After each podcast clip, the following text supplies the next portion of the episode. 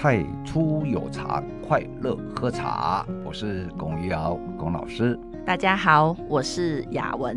哎，各位听众朋友哈，我们呢最近去拜访一位哎茶界神人金童。哎，茶界金童哈，对我我就叫他说是帅版的李康生，因为他真的长得很像一个演员叫李康生，哦、但是是比较帅的那个。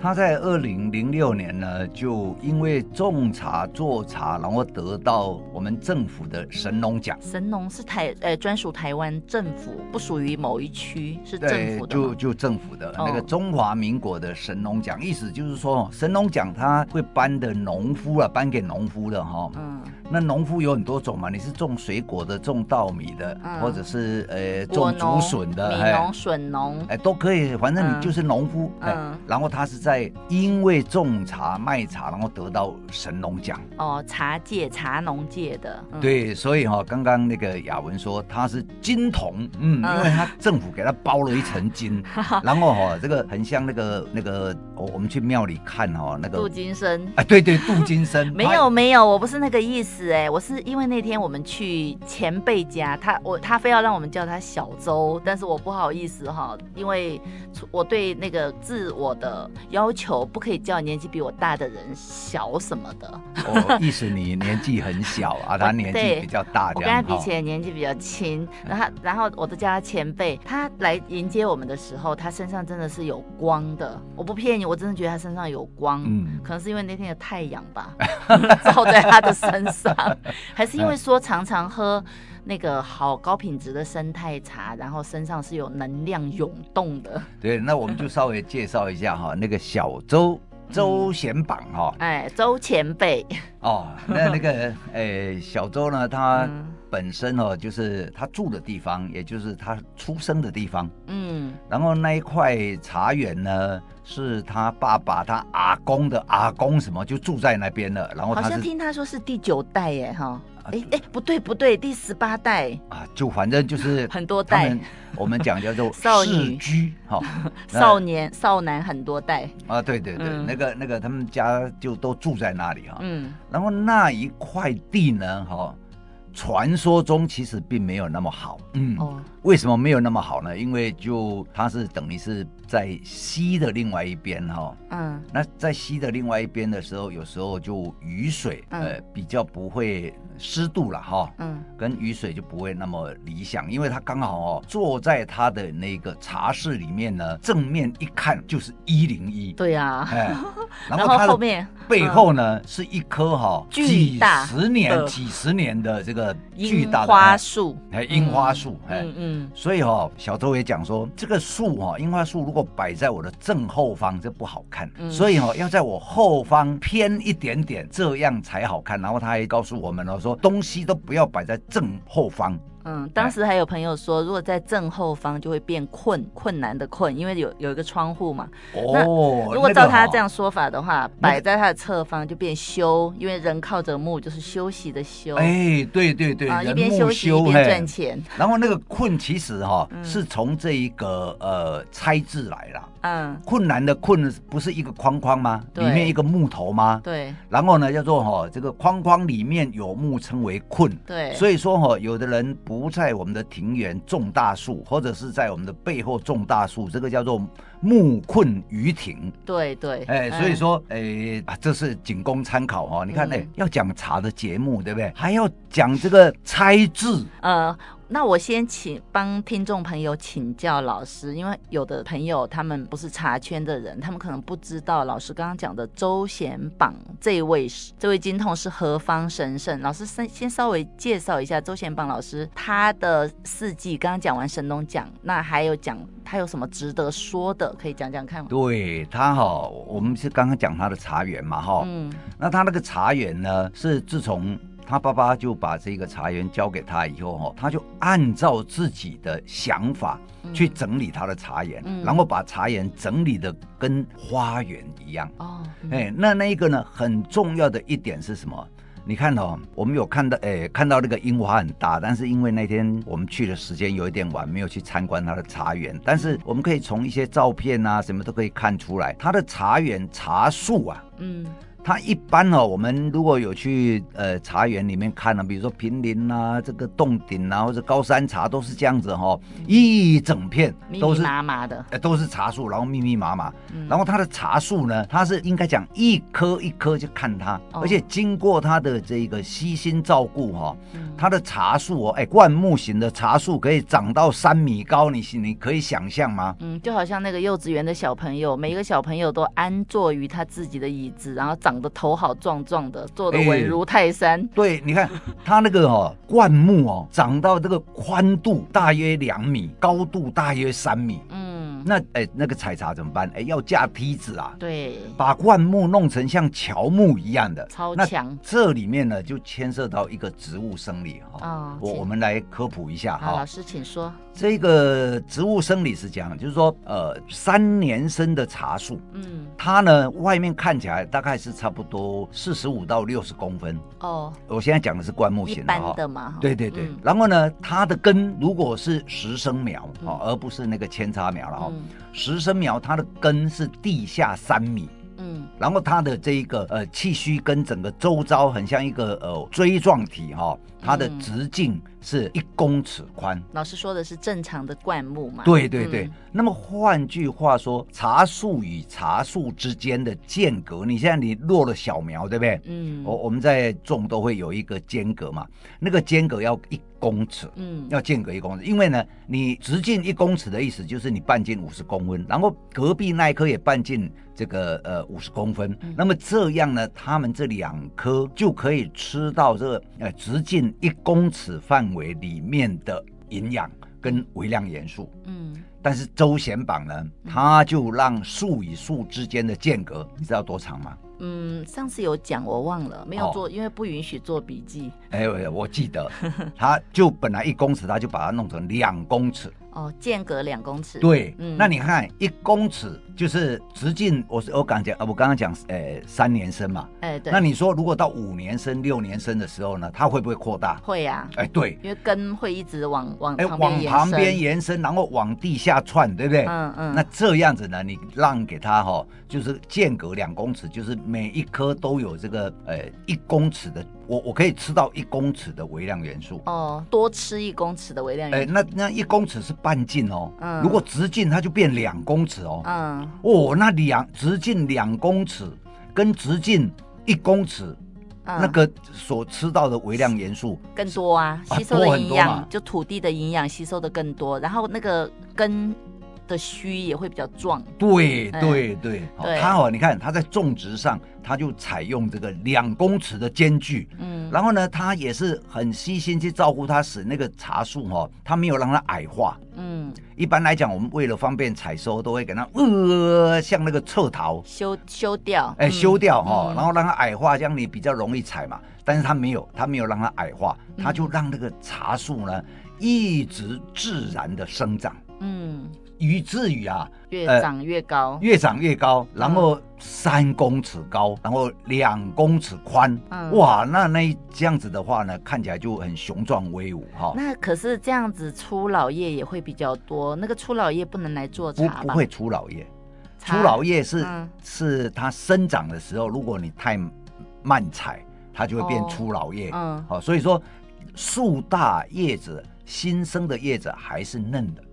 但是就会变少，因为下面的都是老叶啊，树高嘛，有一部分是下面老叶在支撑，欸、上面才是。那那个你要你要去算哈、哦，嗯，它每一个那个枝芽，嗯，枝芽的上面就会产生这一个新的新生叶，嗯，那假如说一棵这一个呃呃这一个茶树呢，一般来讲的话，如果是惯行农法了哈，大概是春季采茶，大概是一百八十芽啦，嗯，那。我我现在讲正常哦，也有不正常的，像那个木栅的铁观音，大概只收到六十芽哦，所以木栅铁观音正丛很贵，是因为它的树量少，量少啊，树长得不好。对。可是铁观音如果移植到高山去的时候，哎，又可以长得非常好哦，biang biang 狗这样子。那哦，了解。那我们等一下再来讲铁观音。哎，我有。那个其实小周那里也有种铁观音哦，也有。对他哦，他种很多个不同的品种，比如说什么天公呐，哈，我不知道有没有地母种哈。嗯。还有一个天公剑。天宫。哎，天宫嘛，哎。可是他说的那个宫是就阿公的公，不是吧？不是阿公，是弯弓的弓。没有哦，我一直以为是那个弯弓射大雕，对啊，哎，你你我一直以为是那个天公。金庸小说看太多，天宫镜了哈。对对。但那个种呢就很少，然后它也有种，当然我们知道的这一个呃金萱呐，或者是这一个。清新乌龙啦，或者是什么满镜呐，也有凤凰单丛啊。那凤凰单丛对，然后它也也有种这一个，诶，那个叫做什么？呃，肉桂。肉桂。哎，肉桂，他跟那个陈焕堂老师哈，嗯，去从中国带回来的品种，然后本来是种在这一个呃松柏坑，嗯，然后呢，他有去跟陈焕老师哈这个。买取一些肉桂种，然后他也是种在他的园子里面。对。那么我讲这一些的意思是说，它的园子里面的茶树品种是各种各样，各种各样，这个叫做生态。嗯。因为我们的茶园都是单一品种，哇，你一片望去，这个方圆哦，这个五百米哈，都是单一品种。因为这样方便施肥呀、管理嘛，对不对？哎，就是病虫害的管理什么的方便。哎，反正就是茶农方便嘛。对。那我们讲的惯性农法哈，就是我们平常一般消费者哈喝到的就是这样子，这个，嗯，哎，方圆五百米哈，或者方圆五公里，全部都是单一品种。对。那么在小周老师那里呢，他方圆哎五百尺，哎五百尺啊 哈，他就有各种各样各种品种的茶。百花齐放的感觉。对，那这一个呃，我一直担心我们台湾的茶园哦，由于那个品种单一化，嗯，生态也会单一化。比如说什么样的小鸟，什么样的蝴蝶呢，就会嗯，这里没有我喜欢的，那里我没有喜欢的，哦，就不会来了，就不会来，哦，所以生态也会单一化。嗯，然后在大自然里面，如果什么都单一化的时候。问题就来了，什么问题？它没有办法形成一个自我圆满的那个哦，食物链，食物链跟那个跟那个什么生长啊、营养的东西。比如说小鸟来有鸟粪，鸟粪的土地就吸收，吸收了茶那个茶叶就吸收。甚至搞不好哈，喜鹊的鸟粪跟麻雀的鸟粪营养价值不一样啊。看起来好像也是不一样哦，喜鹊比较漂亮，它的鸟粪应该比较有营养。对啊，那你不是问小周老师说？他那里有什么？你青蛙，我听我以前听说他那边就是为了诶诶、好像种了什么东西吸引了青蛙，那青蛙来了是不是就有蛇？嘿，那蛇来了之后是不是就有跟蛇的天敌什么的来了？反正就是有一个食物链。有那个老鹰呐、啊，他那边也有老鹰来了。老鹰哈，因为那天没有去茶园，也看不到，因为听人家讲的就没有眼见为实。哎，那那个我是有看一些照片呐、啊，然后、哦。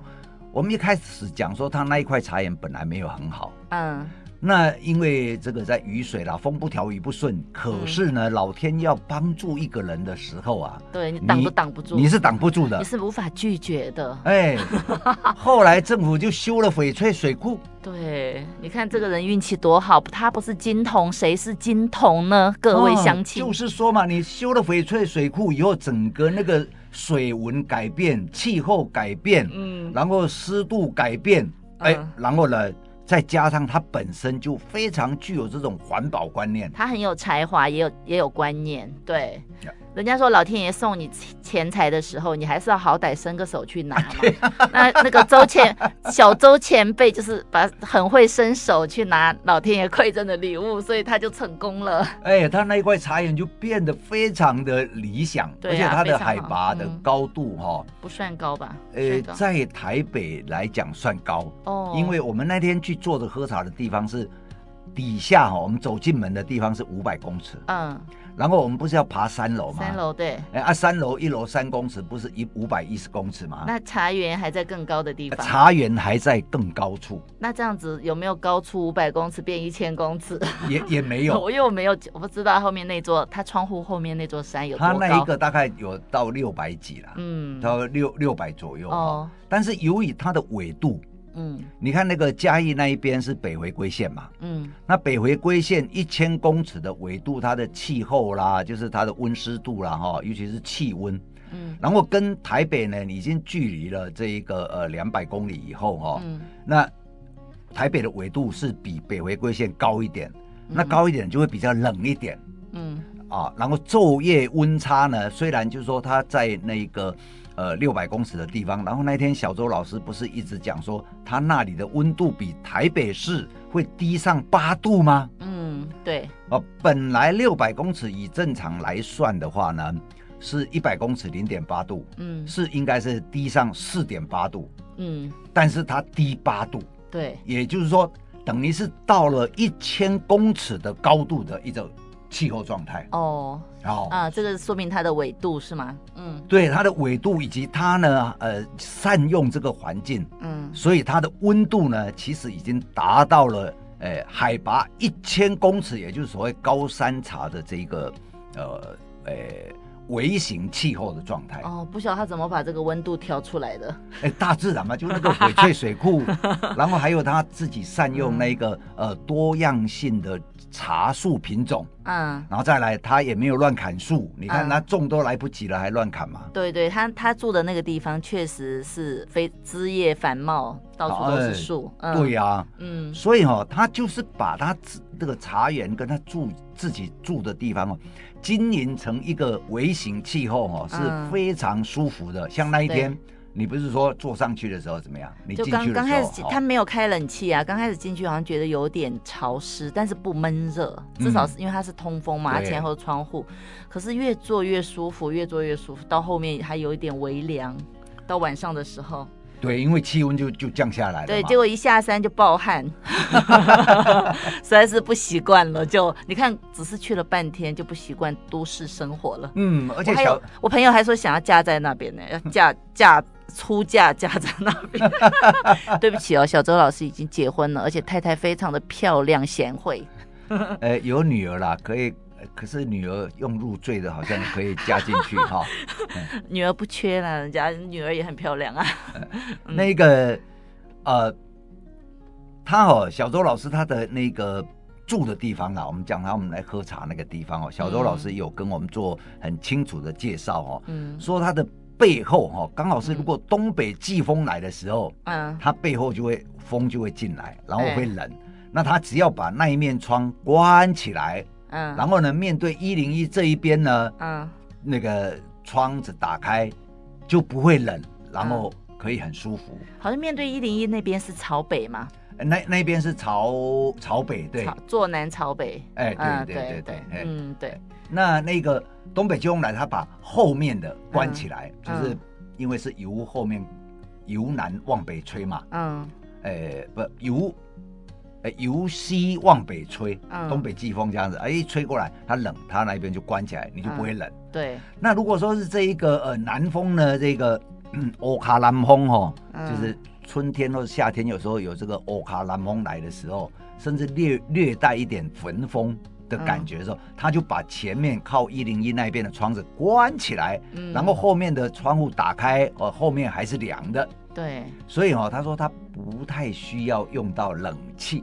嗯，冬暖夏凉。哎、欸，利用开窗户来营造冬暖夏凉。对，他的房子设计的也真的是蛮好的。哎、欸，嗯、就是长，虽然只是看起来长长一列，可是他说他选那个方位哈，嗯，他就是选定之后，然后呢，房子才盖。他方位选的很好哎、欸，嗯、我现在才想到哦，他后面是有靠山的。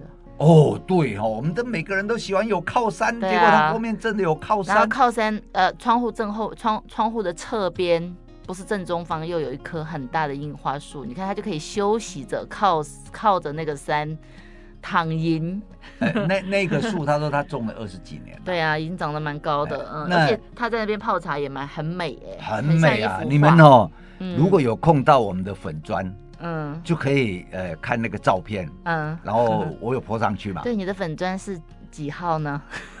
就太初有茶跟那个，呃，我我有标啊，行销一下嘛。你的粉砖是什么呢？请问粉砖就一五一六工作室跟太初有茶粉砖啊。哦，龚老师的粉砖是太初有茶跟一五一六工作室粉砖，然后他有在那边放周贤邦老师不对外公开的家庭的照片哦，请大家赶快去看。是啦，那个茶人的空间。对，然后大家如果有想要询问龚老师的茶艺课程或备茶课程，还有相关买茶的资讯。也可以在粉砖留私讯给我们哦，谢谢大家。对对对对，哎，这个很重要哎，要不然的话哦，你不买茶哈，不是不来上课没关系，哎，我们的节目你也可以抖内嘛，不是吗？对呀，对呀，哎，要要买茶，我们才可以活得久，然后才可以继续分享免费的知识给大家听嘛。这个叫叫做循环，啊，善的循环。哎，对对对，有效、有利、有效的循环。好，我们又回到这个呃小周老师他那个茶室哈。嗯。那小周老师他得到神农奖，就是说我们刚刚大略这样介绍一下，然后他那个他很小周老师非常呃。自己位自慢呐，哈，应该讲说非常骄傲的，就是说 他的人家哪有骄傲，人家没有骄傲，他有自豪，哦，自豪自豪，哎呀，我比较不没有学问呐，哎，他也有自豪的本钱啊，老师你分享看看，嗯嗯，他哦，因为我们说他的树是这样种的，嗯，然后呢，这样种的茶树哈，第一那个营养吃的多，微量元素吃的多。所以他的这一个茶喝起来哦，小周老师他在形容茶，我觉得我又学到了，受教了。虽然哦，我现在年纪长他一把，但是由于他是这个茶丛下长大的小孩，嗯，那我是半路出家的，我本来是读图书馆管理，然后因为喜欢，所以就做了茶的工作。他是茶虫下长长大的小孩，一虫两虫的虫。那老师您是吃茶虫长大的？老人，啊，你那个虫就是一直在动的那种虫哦，好，就是残很很残茶的虫。嗯，好，对对。那那所以说他是说哦，你看我们那天去喝的茶，嗯，他一直跟我们分享的一个观念，我觉得我真的学到了。嗯，我现在开始在喝茶的时候，也用小周老师的品茶法。嗯，你还记得吗？他在讲那个。说那个茶，如果是香气往上冒的时候，是很像什么？你还记得吗？很什么？很像什么？欸、很像，很像宇宙给的指示。我乱说的，我忘了。树冠层啦。就是茶树哦，茶叶那个这样很茂密的那个，然后香气这样子冲上去到这一个顶门啊，到这一个呃呃这个脑袋那个脑袋两眼之间的这个松果体哈，这一边的这个这样一扩散来，你看像不像那个树上面这些树叶繁茂？哦，树冠，哎，就是一棵树的最上面那个叫对对对树冠，树冠层像那个哦。那个是香味这样子哈，哦，就是说你味道有多丰富，那么你这棵树的树冠枝叶就有多繁茂的意思。哎，对，用这个来对比，或者说树很繁茂，所以你喝下去的香味就这样子，嘣，很像一零一在放烟火。哦，就呈现，就是你喝茶在口腔里所有的表现，跟它往上冲的感觉，你可以喝得到茶树长成什么样子。嗯，哦，好，了解。然后在口腔这里呢。是茶树本身哦，你会喝得到那个滋味，滋味它把它形容这个茶树的枝干，枝干哦，哎，如果枝干很很很强壮的话，嗯，哦，那你会喝得到那个口腔哦，呃，各个部位，再加上我们之前有讲，呃，我的这个品茶口腔。八步，哎，口腔八部，那你去翻页前面哦，我们有讲口腔八步，这里不再赘述。你补充一下嘛，有没有关系啊？哦，好吧，就我花个一秒钟补充一下。一秒钟，好。嗯，口腔八步，老师说的。口腔哦。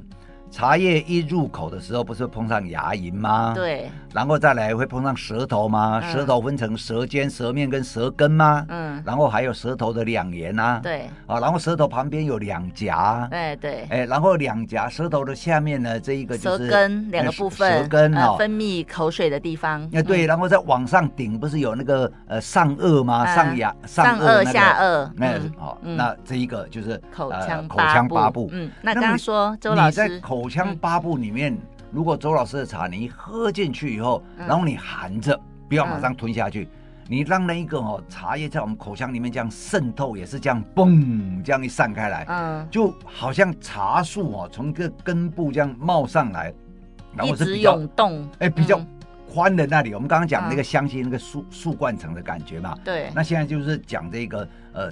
茶的这一个枝干。啊，枝干在口腔内的一个对各个各个部分的呃刺激，这个是中段嘛，嗯，然后那个是上端嘛，对。那如果我们吞进去之后呢，嗯，我们是不是会觉得很甘甜？对，啊，那一个甘甜，然后然后那个呃，它伸到我们的这一个喉咙、喉咙哦胃的时候，体感，哎，那种体感，你会觉得哇，那个茶树的那个。根须啊，嗯，都跑得很长，在我们身体里面就呜，这样就伸开来了，伸的很长，伸的很广，哎，嗯，然后就会形成我们在品饮上哦，就是在喝茶里面也是我们之前有讲香甘华重润苦涩的这一个重，对，嗯，重，嗯，它非常的呃有内容，嗯，好，也就是你上回讲的这一个呃叫做呃 mouth feel。口腔感觉，对对，那这个口腔感觉，嗯，它是延伸到变成这个舌头跟这一个身体的感觉，所以哈，我上次讲的是口感跟味感，对呀，嗯，啊，口感就是 mouth feel 啊，嗯，对，哎，那那个 mouth feel 往下延伸就会变成喉韵啊，嗯，对不对？对，好，所以说，呃，你就往下延伸的时候，然后我们喝到一杯茶。你会觉得上面也有，中段也有，然后往下渗透到我们体内里面，嗯、这样子呢，这一杯茶你会觉得哇，一棵茶树就在我们身体里面就完整起来了。嗯，哇，老师就刚刚讲的非常的形象。他，我跟我帮大家归纳一下，他说喝周老师的茶哈，老师会把它来跟一棵茶树对应起来。他说是从周老师这边学来的啊。比如说你在喝茶的时候，一口茶进到口腔，你会先感受到嗅觉，然后跟那个香气会从鼻腔往脑袋上面冲的那个强度，是体现了这支茶的茶树的冠，就是它上面那些枝叶长得有多繁茂、多健康，那么这个冲的力道都有就有多大。然后接下来去感觉那个口腔里面有没有那个茶汤在口腔打转之后有没有都。浸淫到口那个口腔八部各个细胞，这个是显示茶的枝干的健康。如果内容丰富的话，其实在口腔里面的冲击力也是蛮强的。那接下来是去体验它经过喉咙再到胃，然后再返回来的那个一阵一阵的那种回甘，我们称通常称之为韵。老师说用这个来形容周老师的那个茶的话，就是。诶，跟茶树的树根连接起来，就根就是说扎在土里面有多深，然后根须有多壮，呃，扩展到多开，那么在你身体里面扩散就有多强。我不晓得这样子是是是，好好。我我们今天呢、就分诶这个分享这样一个品茶的体验哈、哦。对、嗯。然后如果说呃听众们你们喝茶的时候也用这种感觉去感觉你现在喝到的茶是什么？嗯。啊，那我们呃下一次我们再来讲。我们哦，用这种感觉来品工作室的茶，然后有什么不一样，好不好？哎，会不会有人考试说，哎，老师，你我们哪像你那么好福气，可以喝得到周老师的茶那么贵？哎，他的价不能讲贵哦，贵跟贵的意思就是说，我没有嫌贵哦，我只是帮你们说，说那个那个呃，价钱跟那个你所享受到的不相当，叫做贵了哈、哦。嗯，那周老师的茶呢？你说。没有那个价钱，你就买不到那个东西。对哦，然后你买到那个东西呢，嗯，如果你觉得说，哎呀，值得，那你就不会觉得贵。就像有的人花钱去买一颗钻石，那不懂钻石的价值的人就说，哎，你花那么多钱买一颗石头有意义吗？那么小也看不到。石头不过就是碳 碳分子这样子，对不对？但实际上它背后的成付出的成本跟心血是蛮大的，我们是没有办法了解的。对了，好。那我们呢？今天这个小周老师、哦啊、已经讲时间已经快到了吗？已经到了哦。好好好，那今天我们先暂时停在这边。我们下一集分享说，如果喝不到周老师的生态茶，那我们来喝喝看野放茶如何呢？也用这种品茶方式，那我们再分享更简单的方式，让大家更有所了解。今天我们结束，先到这边。太初有茶，快乐喝茶。我是雅文，我是龚老师。谢谢大家收听，拜拜，拜拜。